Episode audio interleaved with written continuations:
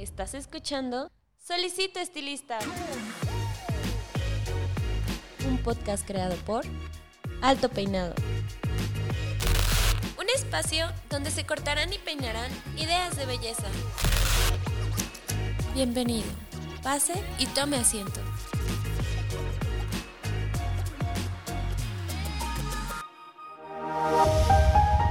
Este episodio es patrocinado por Babilis Pro, líder mundial de productos para el estilista profesional.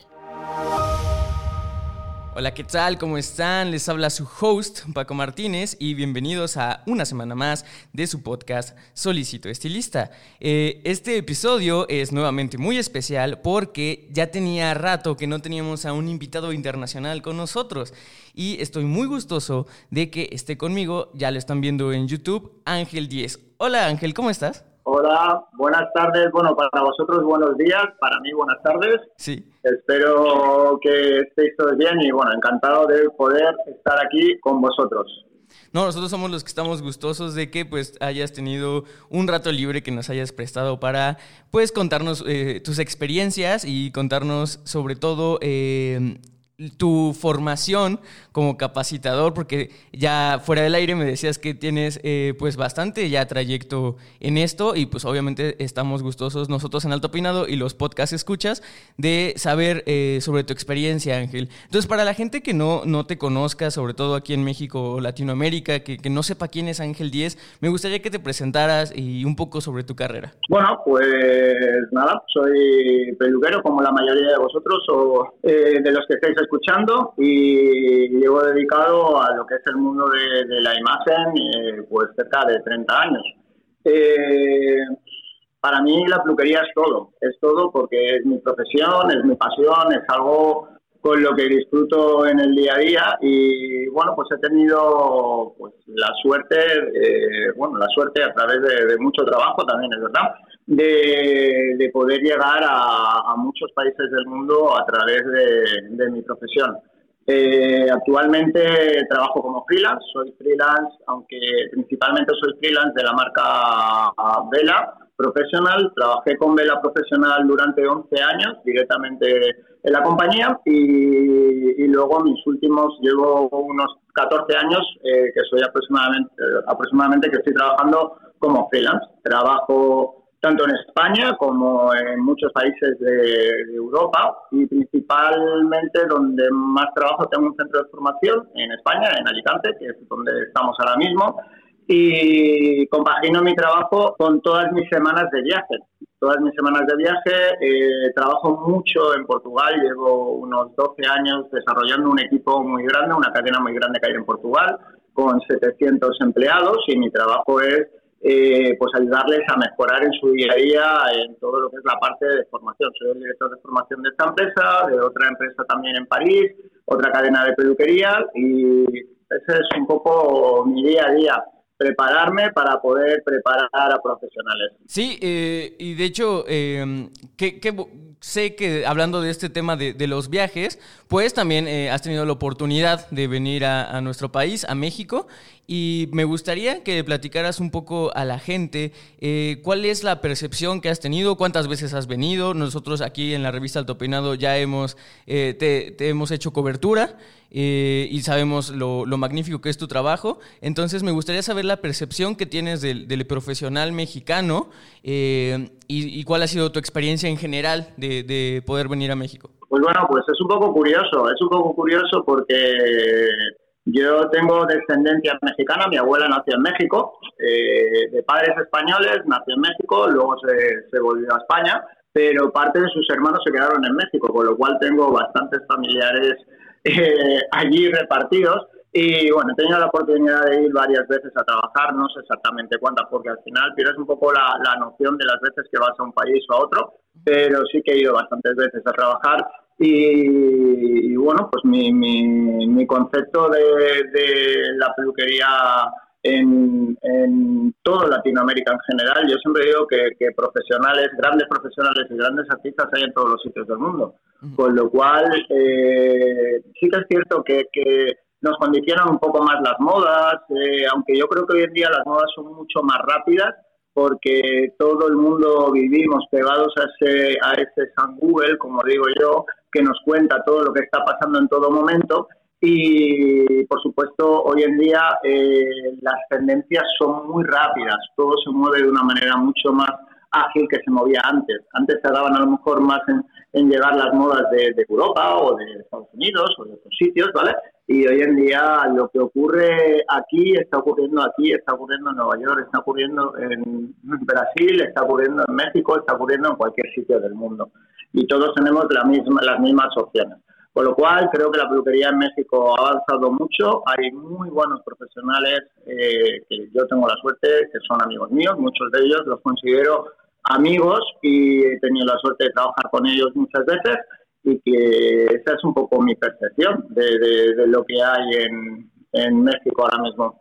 Ah, pues qué bueno, porque eh, la verdad es que a veces nos ha tocado en ciertas expos que muchos profesionales se sienten un poco eh, desfasados con, ah, comparándolos con, con, artistas internacionales, pero siempre me gusta eh, preguntarle a mi invitado internacional qué es lo que opina y la verdad es que hasta ahorita todo el mundo ha tenido una buena percepción y me, gusta que también eh, esto haya permanecido así contigo, ¿no? Que demos una buena impresión ante el mundo. Me gustaría retomar entonces eh, el tema de ser educador y, formador de, profesionales.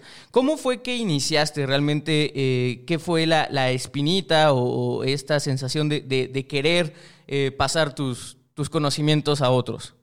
Pues bueno, eh, la realidad es que bueno, yo comencé eh, cuando hice mis estudios de, peluquería. en España tienes la opción de, poder estudiar cinco años de formación. bueno, esos son como los estudios máximos, aunque pues en un año puedes estar trabajando ya en un salón, pero hay una rama que es la formación profesional elevada, ¿vale? Que eh, consiste en cinco años en los que te, desarrollas al máximo como profesional para poder impartir después clases. Eh, cuando terminé mi formación estuve trabajando en un par de salones bastante top. La verdad es que por suerte yo elegí los sitios donde quería trabajar. Elegí eh, gratis porque me planté en la puerta de esos salones y dije quiero trabajar aquí. Sabía muy bien dónde quería trabajar. Me daba igual que que no me pagaran nada, pero sabía que quería trabajar con los mejores, por lo menos de mi ciudad. Y, ya después tuve la oportunidad de, entrar a ser profesor dentro de una, de una, escuela, de una escuela de formación profesional.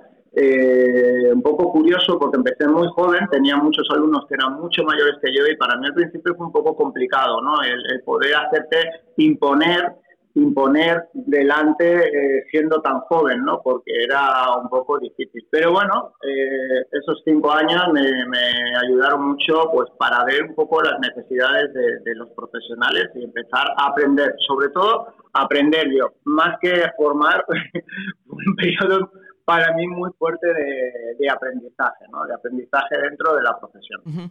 Eh, y, cómo pasas, o bueno, en, este episodio que ya me decías que, tú empezaste a, trabajar en, ciertos salones, eh, ¿cómo es que decides entonces formar tu, eh, ¿cuál es la palabra que utilizas? ¿Atelier? Atelier. Atelier. Atelier.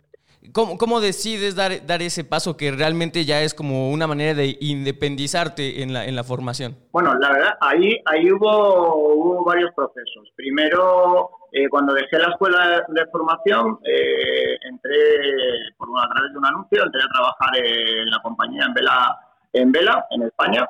Primero estuve trabajando unos años eh, en el estudio de Alicante, de mi ciudad, como formador, y luego tuve la oportunidad de, poder trabajar en todos los estudios de España. Era, junto con otra persona más del equipo, éramos formador de formadores, nos dedicábamos a formar a todo el departamento técnico y estuve trabajando durante un periodo en un, en un equipo que había internacional. Éramos nueve personas de todo el mundo que, que nos juntábamos eh, para poder representar tendencias a nivel internacional. Era una persona pues, de Estados Unidos, Italia, Francia, España, eh, de diferentes países.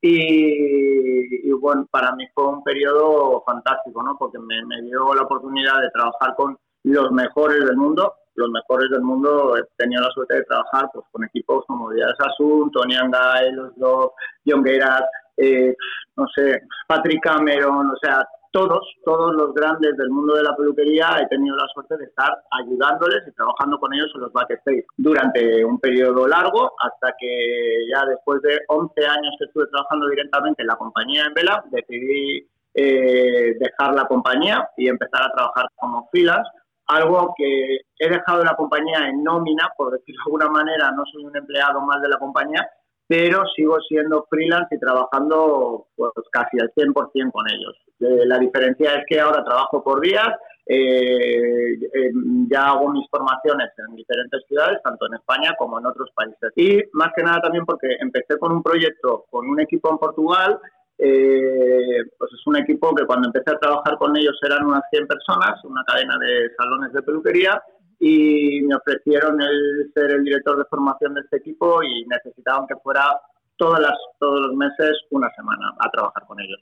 Hoy en día esta cadena ya es una cadena muy grande, son 700 empleados los que hay ahí y mi trabajo es un poco ser el malo malísimo que va a los salones y les ayuda o les pone las pilas o les, les indica un poco lo que creo que debemos mejorar y que debemos mm, trabajar un poquito mejor. Y así voy, voy yendo. Eh, dentro de un par de semanas, por ejemplo, voy a trabajar con ellos y mi trabajo es, llego a los salones, antes hablo con los encargados y hacemos un plan un poquito de, mejora o de desarrollo del equipo y, y trabajo sobre ese objetivo. y, bueno, eh, retomando un poco la experiencia que me decías de haber participado en un equipo internacional, eh, me, da gusto que hayas tenido esa experiencia porque como tú, como tú bien lo dijiste, la, la variedad que hay de, ideas, de creatividad, pues todo se fusiona para, para entregar o para demostrar algo pues realmente globalizado, ¿no? Internacional, porque ya tienen todas esas pequeñas percepciones eh, sociales y, de moda diferentes. A, su vez me gustaría entonces, eh, ¿cómo, ¿cómo, sientes tú al ser un, un formador internacional? las diferencias o las variedades de público. Si te ha tocado un, porque obviamente cuando, cuando vas a dar seminarios y talleres, pues el público es, es diferente en todos los países, ¿no? Entonces, eh, ¿cómo, ¿cómo, has sentido ese, ese, cambio? ¿Si hay, hay un cambio grande? Hay, hay, hay. Hay y, tienes que tienes que aprender. Es, es, es muy diferente trabajar en, en cada país. Eh, a mí me costó un poco, me costó y de hecho hay países con los que realmente me, me, resulta difícil hasta que te acostumbras, ¿vale? Pero, por ejemplo, cuando trabajas con países árabes, es raro. Es, eh, el público es como muy raro. Nosotros somos latinos, somos más... Trabajas con países nórdicos o, o países, o Rusia, o rusos, tal, y la gente es súper fría. Entonces no sabes si les gusta, si no les gusta. Si es, es raro. Al final te acostumbras y te acostumbras y te das cuenta de que no es ni mejor ni peor, que son, es su cultura, es su forma de expresar o de ser y nosotros estamos acostumbrados a, bueno, pues a, a cómo somos los latinos, que somos mucho más abiertos, mucho más dinámicos, mucho más risueños, siempre estamos ahí teniendo jaleo, pero bueno, te tienes que habituar a, y adaptarte a cada país. Al principio es raro, pero luego al final pues bueno, pues te das cuenta de que estás en otro sitio y que tienes que trabajar con otro tipo de público y adaptarte un poquito a lo que a lo que vas a ofrecer a esa gente. Sí, claro, creo que creo que es bastante importante y, sí, qué, qué, bueno que has tenido todas las experiencias de, de, ahora sí que de norte a sur de, y de polo a polo en, en cuestión global y, y, qué bueno que hayas tenido todas esas experiencias. Eh, ¿Tienes algún protocolo? Porque me, ahorita más o menos entendí un poco tu modo superandi de, de llegar actualmente al salón y ver qué es lo que está pues un poco desordenado y darle un poco de forma. Me gustaría saber cuál es el protocolo de Ángel 10 para, para trabajar en, en un salón. Bueno, mi protocolo es, yo tengo un radar, yo tengo un radar, tengo un radar para lo, sobre todo para, no, para lo bueno y para lo malo, ¿eh? Veo las cosas como muy rápidas, no sé si si ya por mi, tiempo de experiencia, llevo mucho tiempo dedicándome a esto. Muchas veces cuando llego a los salones me dicen, oh Ángel, es que lo ves todo. Y digo, ya, me pagan para esto. Entonces, eh, me pagan para esto y al final eh, yo siempre digo que las cosas, eh, yo nunca les voy a decir nada para fastidiar, es siempre para mejorar, ¿vale? Es para mejorar la calidad del servicio, es para mejorar Eh, cuando llego a un salón, eh, nunca llego de una manera negativa, eso lo tengo súper claro. Yo a la gente del equipo siempre les digo, mira, tengo clarísimo que, tenemos un equipo fantástico y estupendo y, y, a los encargados igual. Y que tengo confianza al 100%. Pero mi objetivo, mi trabajo es intentar ayudarles a que cada vez vayamos un poco mejor. Mi protocolo es, depende, yo cuando entro a un salón me fijo un poco en cosas que me llaman la atención, lo que me gusta, lo que no, lo que tal, y cuando termino me reúno con el encargado y le digo, mira, esto está genial, me encanta pues mira, la atención al cliente está súper bien, eh, estamos trabajando muy bien con el, ambiente del salón está muy bien, la peluquería está ordenada, tal, y a lo mejor hay un algo que a mí me llamado la atención y digo, pero mm, en la cabeza veo que no está funcionando como debería funcionar creo que no estáis siguiendo los protocolos bien de los tratamientos cuando vosotros lo sabéis hacer, estáis un poco como descuidados en, este, en esta parte y creo que lo tenemos que mejorar. Creo que tenemos que mejorar este punto porque nos va a ayudar. Y ese es mi objetivo y mi objetivo es que cuando vuelvo al mes siguiente quiero que ese objetivo vaya mejorando, vaya mejorando. Me da igual que sea ese, me da igual que sea la limpieza del salón, que puede ser la limpieza del salón, que puede ser eh, la parte de la recepción, que yo vea que la recepción funciona con agilidad, con tal. Eh, algo, algo, siempre hay un, algo importante para darle una vueltecita al negocio y que podamos ir avanzando.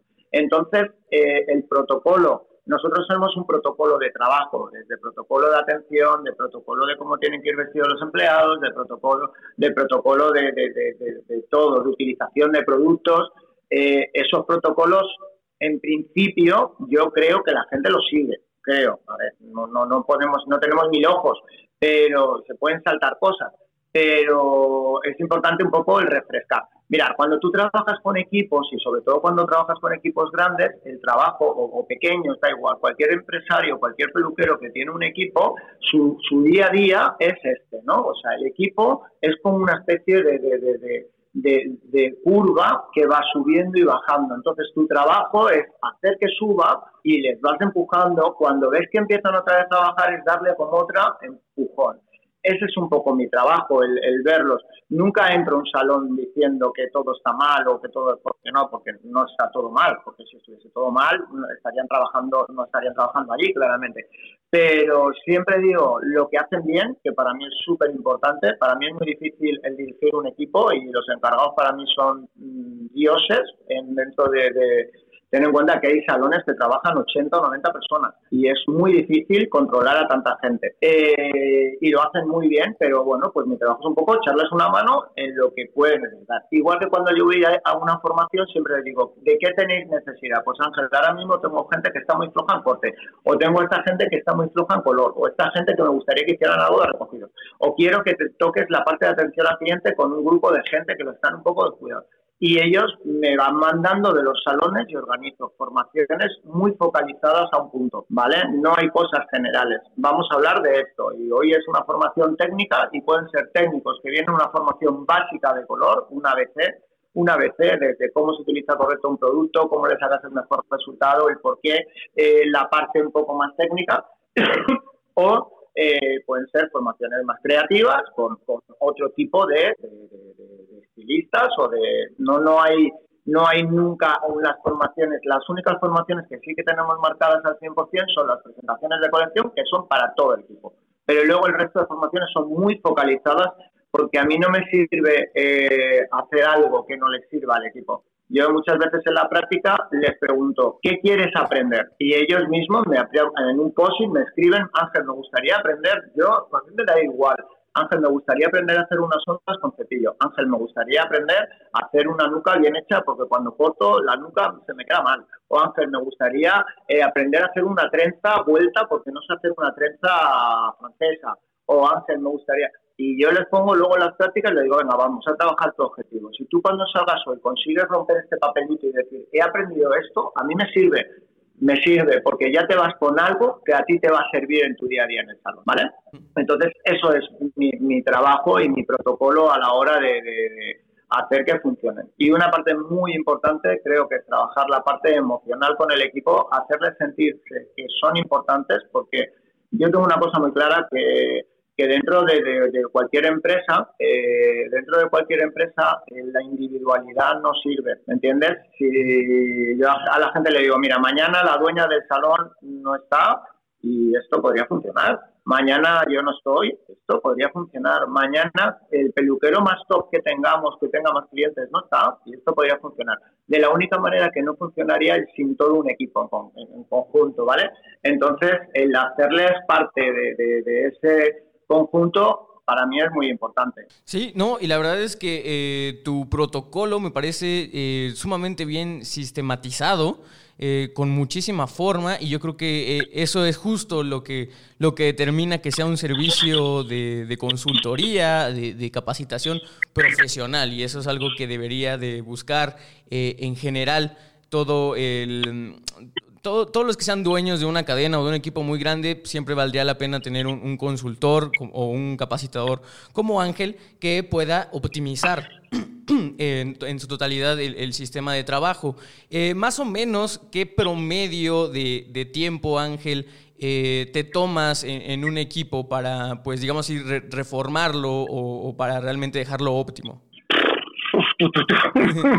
Esa pregunta es una pregunta un poco es un poco complicada porque porque no es una cuestión de, de, poco tiempo. La verdad es que eh, disculpa, pero es que estoy conectando esto al cargador, vale, eh, a la red. Eh, la verdad es que depende de, los salones, pero todos los salones tienen como un tiempo. Mira, cuando, por ejemplo, no es lo mismo, yo los salones con los que trabajo ya tienen un rodaje, ya tienen un rodaje, ya llevamos así durante mucho tiempo. O sea, mi trabajo es mensual casi y trabajamos mucho lo que es la parte de, cómo puedes mejorar eh, cómo puedes mejorar toda la parte de atención, ¿vale? Trabajamos también con lo que es un mystery shopper, eh, con una clienta misterio que la clienta misteriosa, los empleados le llaman la clienta odiosa, porque eh, yo siempre les digo, chicos, no viene a evaluar vuestro trabajo, viene a ayudarnos a hacerlo mejor. No, no viene, no, no os toméis con que queremos eh, espiar o porque al principio la gente se sentía como, ay, vienen a valorar mi trabajo, si no están a gusto, no, no se trata de eso. Se trata de, intentar tener como muchos feedback de cómo ve un cliente el salón. Para nosotros es difícil, eh, el, el, porque claro, nosotros estamos tan habituados, sobre todo los, empleados o los encargados, están habituados a entrar todos los días al salón como con objetivo de trabajar, que no entran con la visión de un cliente. Es muy diferente el, el salirte a la calle y entrar como un cliente y ver ese salón como un cliente. Y yo a la Mystery Shopper le hago preguntas de todo, que no son solamente sobre el empleado, si el salón está acondicionado, si, si la temperatura es agradable, si había mucho jaleo, si se ha sentido a gusto, si le han ofrecido los servicios desde manicura, tal, no sé qué. O sea, que, que no, no lo hago, eh, lo hago un poco para ver si los protocolos funcionan, si los protocolos funcionan. Entonces, eso, cuando ya es un salón que está funcionando tiempo, es muy diferente, porque al final lo que vas haciendo es ayudar en puntos. Cuando tú arrancas un salón, cuando se abre un salón nuevo, ahí eh, hay muchas cosas eh, distintas a trabajar, ¿no? Primero empiezas un poco, la parte más importante para nosotros es que el equipo esté lo mejor formado posible y después el ir tratando al máximo y dándole el máximo cuidado a lo que es la parte de atención, para que poco a poco, lógicamente, empiezas con cero clientes y tienes que ir fidelizando eh, todos los clientes en el salón. Y, mi trabajo es hacer que el cliente que entre por la puerta se quede con ellos. El, estilista o el colorista de la tienda haga un servicio top y ese cliente se quede. Entonces, es diferente. El tiempo el tiempo te lo da el funcionamiento del salón.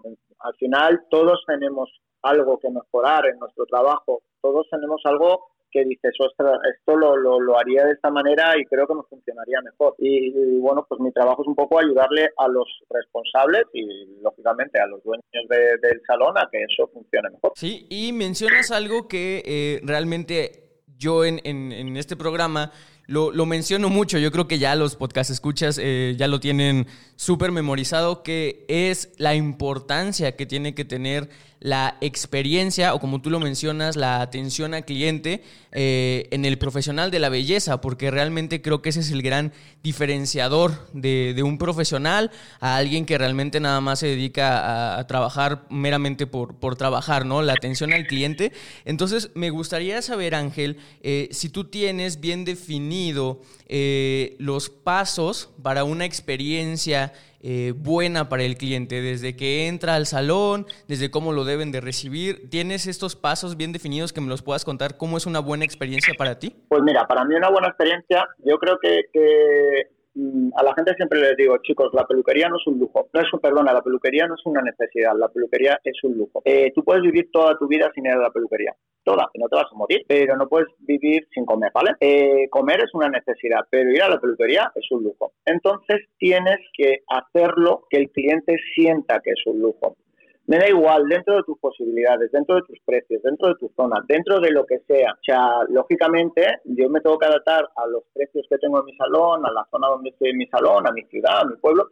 Eh, eso depende de cada uno. Muchas veces cuando hablan de precios, yo digo que lo importante es que la relación calidad-precio sea buena, ¿entiendes? Yo no puedo dar un servicio malo y cobrar un precio top, ni puedo, ni al contrario, ¿me entiendes? Ni al contrario, en un sitio muy malo, con unas condiciones muy malas, eh, tener un servicio top y comprar y cobrar un precio barato. O sea, eso es súper importante. Eh, ¿Qué es para mí muy importante? Yo al peluquero muchas veces le digo que el cliente al final la peluquería va a vivir una experiencia y va a vivir una experiencia eh, en la que al final tienes que intentar todos peinamos, todos cortamos, todos hacemos mechas, mejor, peor, pero al final todos lo hacemos, ¿vale? Con nuestro estilo, con nuestros gustos, con nuestro, nuestras capacidades, pero al final hay algo que a ti te hace. Lógicamente que lo más importante es cómo te han hecho ese servicio, pero hay otra parte tan importante que es cómo te has sentido. Eh, a la gente se le olvida que trabaja con personas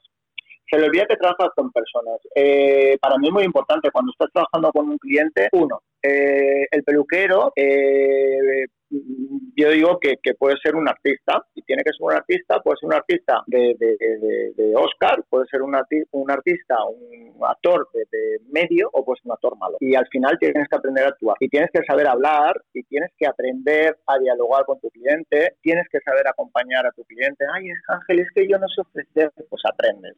Ángel, para mí es súper importante cómo miras a una persona. Mirar a un cliente, yo muchas veces le digo a la gente, perdona, es que le estás hablando al pelo, no miras a los ojos cliente, mira a tu cliente. Es muy importante el explicarle y mirarle, porque si yo estoy hablando contigo y estoy mirando para la lámpara, tu, pensamiento de mí es que soy un estúpido, es que no te intereso, no, es que, lo, que tú me estás contando no me interesa, ¿vale? Entonces es súper importante el enseñarles a mirar, el enseñarles a tocar, a tocar, a darles tranquilidad.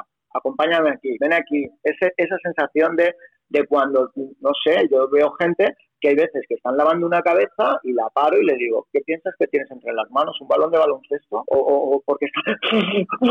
y le digo, ay, es que yo soy rápida. Digo, mira, no me cuentes tu vida, no, tú no eres rápida, tú eres brusca, ¿me entiendes? Si la gente viene a la peluquería a relajarse, no que la pongas nerviosa. Ya tiene bastantes cosas en su día a día para estar nerviosa como para que tú la pongas nerviosa mientras la lavas. Ay, es que yo lo lavo así, pues no, pues no lavas así, tienes que lavar así. O, las, o secarlas, que las están secando algunas y van la cabeza no, no, perdona. Es que yo soy rápida. Ya, mira, tu compañera es mucho más rápida que tú y no balancea la cabeza de un cliente de un lado para otro. O sea, rapidez no está, no está reñido con tranquilidad y con tal. Eso es muy importante. Yo trabajo con equipos que, les, les inculco mucho a la rapidez, porque nosotros, nosotros competimos mucho con el servicio rápido eh, servicio eh, bueno y rápido. Pero, pero siempre, entonces, todas esas cosas, el cómo le hablas, tienes que aprender a hablar con un cliente, tienes que aprender a asesorar a un cliente.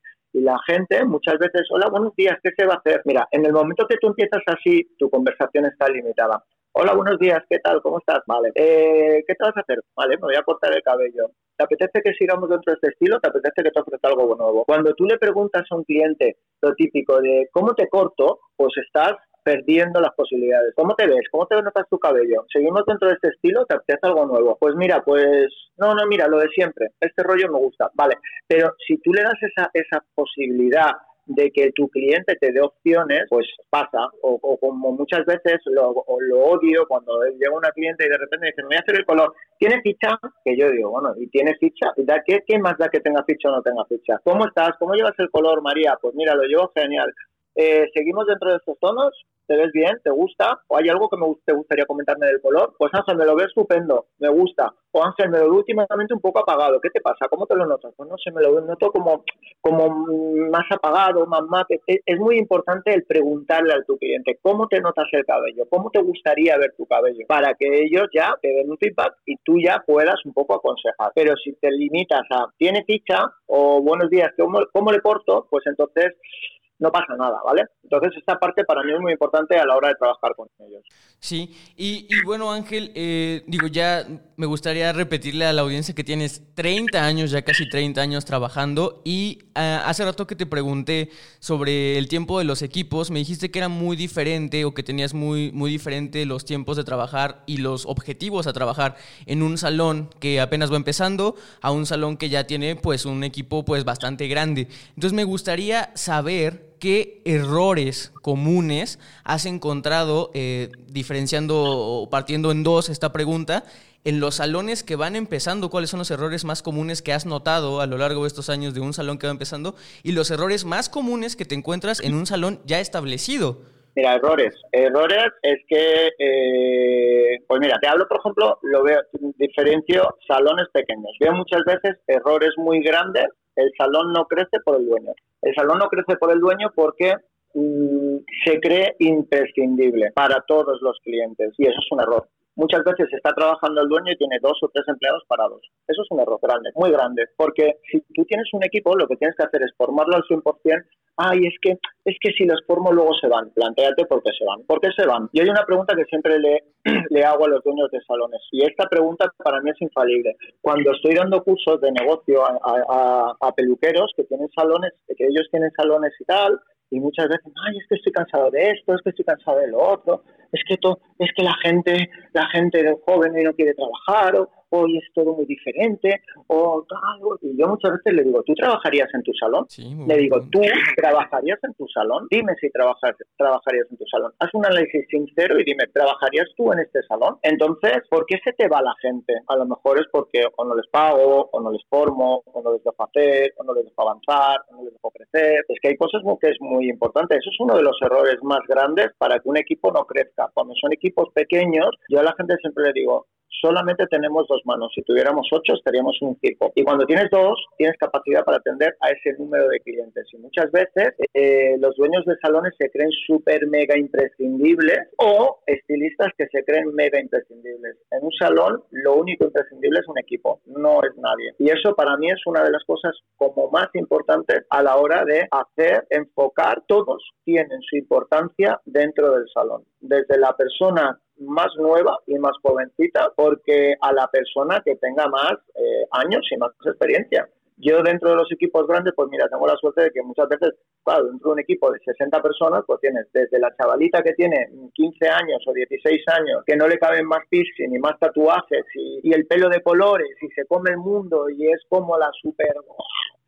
Y tengo pues peluqueros o peluqueras ya de 60 años súper clásicos, más clásicos, con su estilo, con sus clientes, pero para mí son perfectos porque cada uno tiene su público. Y el que tiene poca experiencia, si es listo, tiene mucho que aprender de la gente de mucha edad porque dice, bueno, pues sabe peinar muy bien o sabe hacer esto muy bien, que yo no sé hacer. Pero el que tiene muy mucha experiencia tiene muchas cosas que aprender de esa niña joven porque tiene, pues a lo mejor la frescura para hacer determinados peinados que son más actuales y yo estoy ya más desactualizado, o tienen la capacidad de comunicación. Yo muchas veces digo, claro, es que yo cuando me pongo a peinar una niña de 15 años, yo no tengo la misma capacidad de comunicarme con una niña de 15 años que con una clienta de 40 años. Sin embargo, tengo una chica en el salón que tiene 15 años que coge esa melena interminable y se pone y la peina y la tal y se tira una hora hablando con ella y se siente súper feliz. Entonces siempre todos son importantes. Es muy importante el, el, darle a cada uno su protagonismo dentro de, del salón para que el salón funcione. Y eso eh, es uno de los mayores errores, es como crear escalas, escalas como muy protocolarias muy protocolarias, no, es que yo sé y yo puedo y ya, pero para mí lo, lo importante, por ejemplo, es siempre a la gente es, pues bueno, pues hoy sabes hacer esto, mañana eh, sabrás secar un poco mejor, mañana te enseñaré a hacer esto y después te enseñaré a cortar unas puntas y cuando ya cortes unas puntas bien, pues te enseñaré a desfilar un poco mejor una melena, pero siempre tienes que, ir dándole oportunidades a la gente. No es que en mi salón solamente corto yo, pues mira, si mañana te pones enfermo, pues no podrás atender a ninguna clienta y posiblemente te encontrarás un día con que tienes siete clientas para corte y solamente puedes cortar una detrás de otra y esas clientas se van a ir. Entonces, ¿para qué te sirve tu equipo? Tu equipo te sirve para que te ayude y para que y para potenciarlo a tope. Lo que pasa es que muchas veces es un poco como el ego. Me doy cuenta que hay muchos peluqueros eso de que no, no, no, es que esta clienta solamente quiere que la seque yo y la y otro día resulta que la seca otra chica y la seca otra chica y la clienta luego vuelve encantada, ay, me ha encantado, no sé qué, me ha encantado cómo me ha peinado y el peluquero tiene como ese, ah, ah ya no me quiere, ya quiere a otra, ¿no? Es perfecto, porque, que, porque también se aburren los clientes de, de, y es bueno que vayan rotando por el salón. A mí me encantaría que, los, que en el salón los clientes no tuvieran peluqueros fijos, que cada día los pudiera coger una persona, porque así es una forma de que el cliente debe ser fidelizado por el salón, no por un peluquero. Y eso es una cosa que en muchos países todavía falta mucho. Los peluqueros son como muy estrellas y, se creen como con demasiada fuerza con el cliente. Lo interesante es que la fuerza la tenga el salón, no el peluquero, no el estilista. Sí, qué, qué, interesante porque creo que eso sí pasa demasiado en México. Ya hemos tenido otros invitados que lo han dicho, que el estrellato a veces termina siendo un, un o el ego termina siendo un factor muy importante para que un salón fracase. Y qué bueno que tocaste el, tema de, tener equipos o de tu equipo, porque justamente te quería preguntar, eh, uno, ¿cuál es el perfil de educador que tú tienes? Eh, iniciando esta entrevista me decías que te tocaba ser el malo malísimo, pero eso puede ser un perfil de educador, ¿no? Pero también está el perfil de educador eh, súper acercable, súper súper bonachón, ¿no? Humanista. ¿Cuál es tu perfil de educador y también eh, qué tips eh, o, qué sugerencias le tienes a, alguien que es tal vez no un educador como tal, pero sí le toca hacer este, e, este rol de, mentor para un equipo? A ver, mi, cuando digo que yo tengo el perfil de el perfil de, malo, malísimo, lo digo un poco de broma, ¿vale? Eh, pero bueno, mi, mi, mi, trabajo mi trabajo al final es un poco ver errores para solucionarlos. No y siempre a la gente le digo, nunca te tomes nada como algo personal, nunca hay nada personal, ¿me entiendes? O sea, todo va en una actitud de mejora para todos, porque esto si funciona bien, toda la empresa, todos funcionamos bien. O sea, yo nunca hago nada ni para facilitarte a ti ni para facilitar a nadie, siempre lo hago para mejorar el nivel de trabajo. Eh, hay una cosa que, que, para mí es súper importante, súper importante. Eh, el éxito de, dentro de la educación, eh, uno, es intentar compartir el máximo de lo que sabes, el máximo es el máximo. cuando tú das todo y das todo y lo que no sabes lo dices, yo muchas veces estoy en, en un curso y digo, mira, yo de todo no sé, ¿verdad? de todo no sé, y yo aprendo tanto de la gente que tengo en mi equipo que es alucinante. Cuando yo tengo la suerte de trabajar con tantos profesionales, por mucho que seas súper joven o por mucho que seas que tengas menos experiencia o que tengas no sé qué, mm, siempre tienen cosas que enseñarme y siempre tienen cosas que decir, oye, ostras, pues mira, ¿cómo coge este cepillo? O me gusta cómo hace estas raíces súper planas que yo no las sé hacer porque no tengo esta técnica de secado o porque, o yo qué sé, o cómo trabaja estos sentados o cómo hace lo que sea, lo que sea. Siempre hay cosas que para mí eh, tengo esa suerte de poder absorber mucho porque veo a muchos profesionales trabajando a la vez. Entonces, eso para mí es perfecto. Y una de las cosas más dentro del mundo de la educación es que eh, no te puedes cansar. Las cosas, ¿cuántas veces tienes que repetirlas? Mira, una de las cosas que muchas veces los peluqueros o, empresarios dicen es que estoy cansado de, es que estoy harto de decirles que lleguen en hora, es que estoy harto de decirles que limpien, es que estoy harto de decirles que le ofrezcan productos a los clientes, es que estoy harto, mira, tú no te puedes hartar. Si tú estás harto y eres el motor del salón, vas mal, vas mal, no te puedes permitir ese lujo. ¿Cuántas veces tengo que decirle que recojan la peluquería? Todos los días de tu vida, porque para eso eres el dueño del salón y es parte de tu responsabilidad, ¿me entiendes? Y eso es parte de tu responsabilidad y lo tienes que tener claro que todos los días de tu vida vas a tener que decir, venga chicos, vamos a recoger, venga chicos, vamos a hacer esto, chicos, mirar eh, los productos, eh, los tenemos que mostrar de esa manera al cliente, le has hablado a esa clienta de este tratamiento, eso forma parte de tu día a día. Y entonces, a nivel, si tú quieres enseñar, tienes que decirlo un millón de veces. Siempre, siempre, siempre. Y repetir, porque lo repites, lo hacen y cuando dejan de hacerlo tienes que volver otra vez a darle esa inyección porque cuando dejas de decirlo haces porque todas las personas somos cómodas por naturaleza, todas. Y cuando, si puedo funcionar haciendo menos, pues todos, todos, todos al final aflojamos. Pero si nos pinchan, subimos. Entonces es bueno pincharle a la gente, saber hacerlo, ¿entiendes? Motivándolos, no hundiéndolos, motivándolos, venga tal, pero eso es parte de tu trabajo. Y mucha gente, cuando tiene un salón y de repente, es que estoy harto de esto, estoy harto del otro, yo muchas veces le digo, pues chico, vende el salón y vete a trabajar en una peluquería, si estás harto, vete a trabajar a sueldo y ya está, no hay más. Tú no puedes estar harto, no te puedes permitir el lujo de estar harto, porque si tú estás harto, ¿cómo no va a estar mal tu equipo?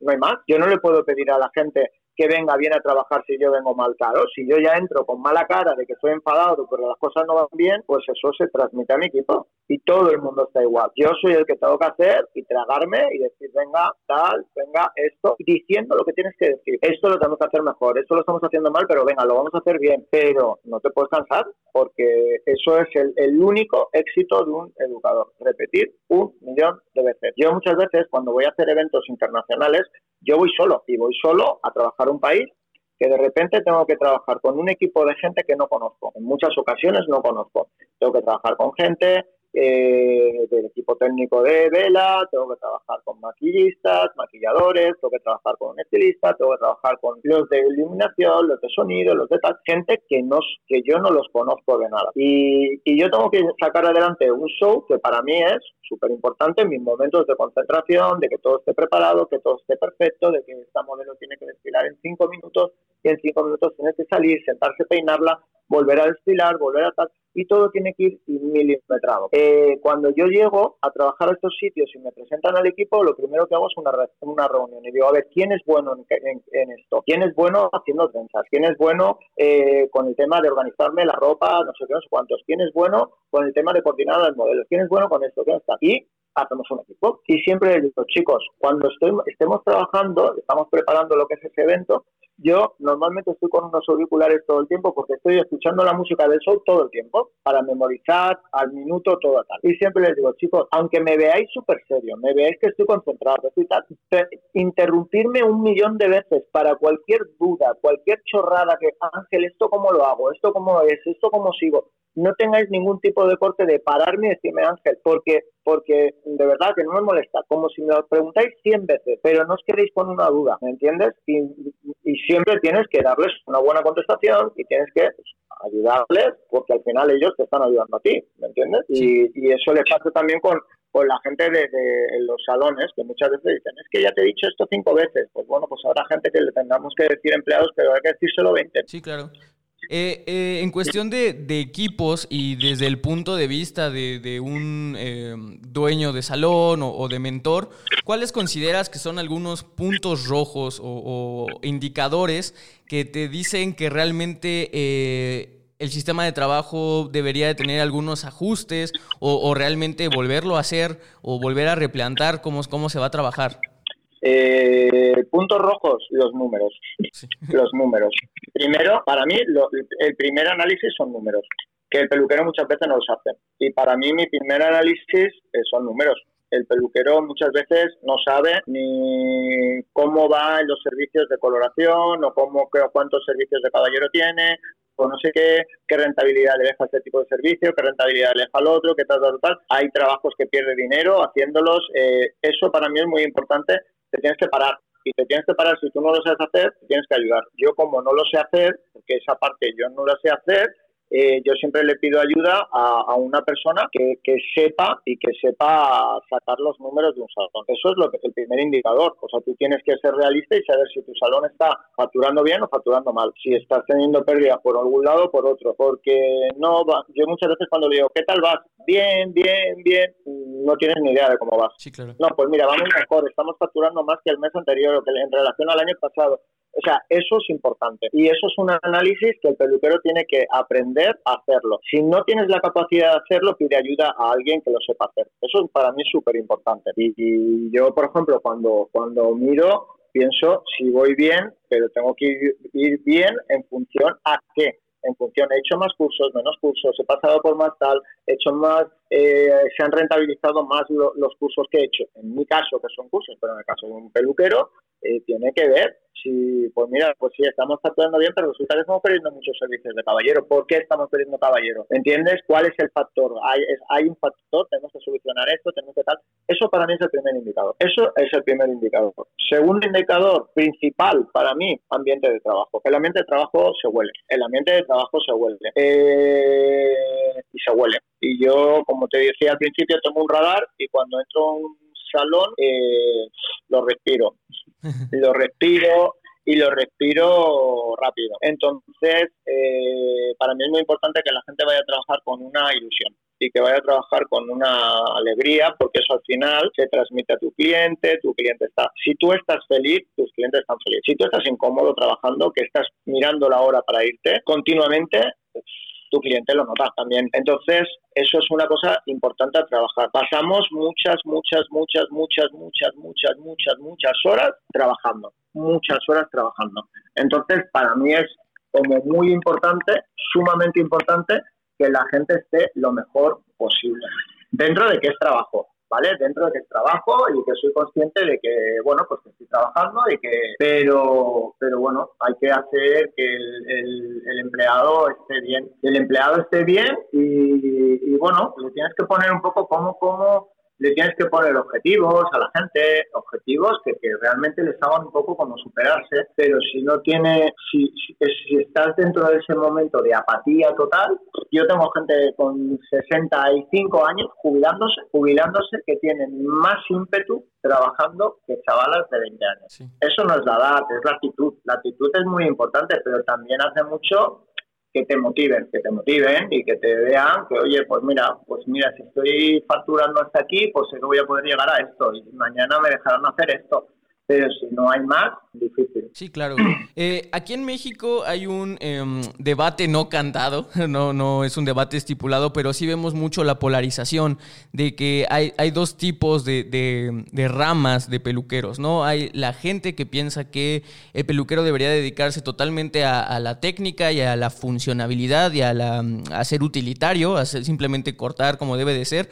Y sí tenemos peluqueros que se van un poco más por la línea artística o, con un poco más de enfoque en moda y tendencia. Eh, ¿Cuál es el perfil para Ángel 10 al momento de estar formando a los profesionales eh, el, acercamiento que deberían de tener? ¿Deberían tener un acercamiento más técnico? ¿Deberían tener un acercamiento más eh, artístico o es una fusión de las dos? A ver, al final son perfiles de peluqueros son perfiles de peluqueros y cada bueno eso es una cosa que, que, nunca o sea que nunca va a dejar de existir siempre va a haber gente que es más técnica y más y, y, va a haber gente como más creativa ¿entiendes? Eso, eso una cosa, ni es mala, bueno uno, ni es malo lo otro, ¿vale? Eh, al final tú tienes un público y, tienes que saber lo que ofreces. Eh, conozco muy, muy, muy, muy, muy, muy, muy, muy, muy buenos artistas que se han estrellado. Muy buenos artistas que se han estrellado. Conozco gente muy básica, muy básica, porque eso es una cosa que me enseñó cuando empecé a trabajar eh, porque al principio veía gente y decía, va, este no va a aprender nunca nada o esta nunca va a aprender nada. Y gente bastante limitadita a base de constancia y de pam, pam, pam, pam, pam, y, ejercitar y ejercitar y una y otra y otra y otra y otra, hoy son muy buenos profesionales. es importante que la parte creativa nunca la vas a aprender. Si no eres creativo, no eres creativo, pero puedes ser muy buen profesional, ¿eh? Puedes ser muy buen profesional. Y a mí cuando me dicen, Ángel, ¿cómo se aprende la parte creativa? La parte creativa es difícil de aprenderla, pero realmente está muy claro que ejercitando todo es una cuestión de ejercicio yo que me considero creativo para muchas cosas, eh, cuanto más hago, más viene a mi cabeza, ¿me entiendes? Si no haces, las ideas mm, se quedan en tu cabeza, pero las tienes que hacer, ¿me entiendes? Entonces, puedes tener una peluquería como más, más creativa, más moda, más tal, porque tu perfil de clientes es ese y es perfecto. Y trabajas ese perfil, igual que es perfectamente válido, como puede ser una peluquería low cost con un servicio rápido y un ticket limitado, es perfecto. Eso es bueno, las competencias para que los clientes también tengan posibilidad de decir, yo puedo elegir volar a Londres en un low cost, en Ryanair, o puedo elegir volar en Iberia, que cuesta tres veces más.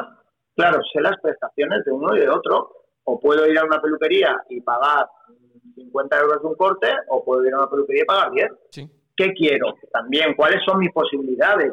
Lo que está claro, lo que está muy claro es que si voy a una peluquería, si voy a una peluquería de las de 50 euros, quiero que me traten y que me den un servicio de 50 euros. No quiero que me den uno de 10. Eso es súper importante. Es súper importante. Sí, totalmente. Eso, y mucha gente, mucha gente eso tampoco lo entiende. O sea, no es que nosotros eh, damos un servicio excepcional a nuestros clientes, tal, pues a lo mejor no es tan excepcional. A lo mejor no es tan excepcional cuando tus clientes se plantean el volver. Claro, eh, pues ya tenemos que, empezar a cerrar esta, esta plática, Ángel. Muchísimas gracias por, por estar eh, con nosotros, por compartirnos tu, tu, experiencia, que eso vale oro. Y, espero que toda la gente que nos está escuchando, pues eh, haya aprendido, haya pues aprovechado esta plática. Entonces, Ángel, me gustaría que si tienes unas palabras para, para despedir este programa, pues lo hicieras.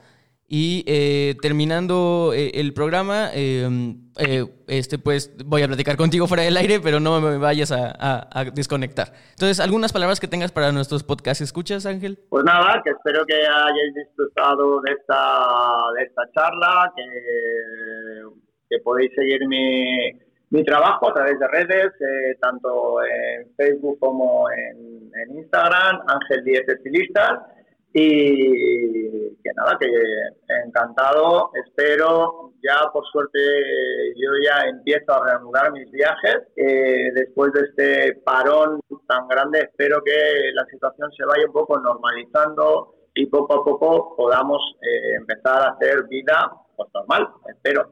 Así que ánimo, es una situación un poco complicada para todos, pero seguro que trabajando duro vamos a, salir adelante con fuerza. Y nada, un fuerte abrazo para todos los oyentes. Sí, nosotros aquí. Ah, muchas gracias. Y eh, aquí te esperamos en, México cuando, cuando se pueda, Ángel. Y eh, digo, no me vayas a colgar, voy a despedir el programa. Muchas gracias, Podcast Escuchas, por estar con nosotros. Una semana más, nuevamente. Los vemos el próximo lunes. Recuerden que la belleza la hacen ustedes. Eh, muchas gracias nuevamente a nuestro patrocinador Babilis Pro. hasta luego. Esto fue Solicito Estilista un podcast creado por Alto Peinado.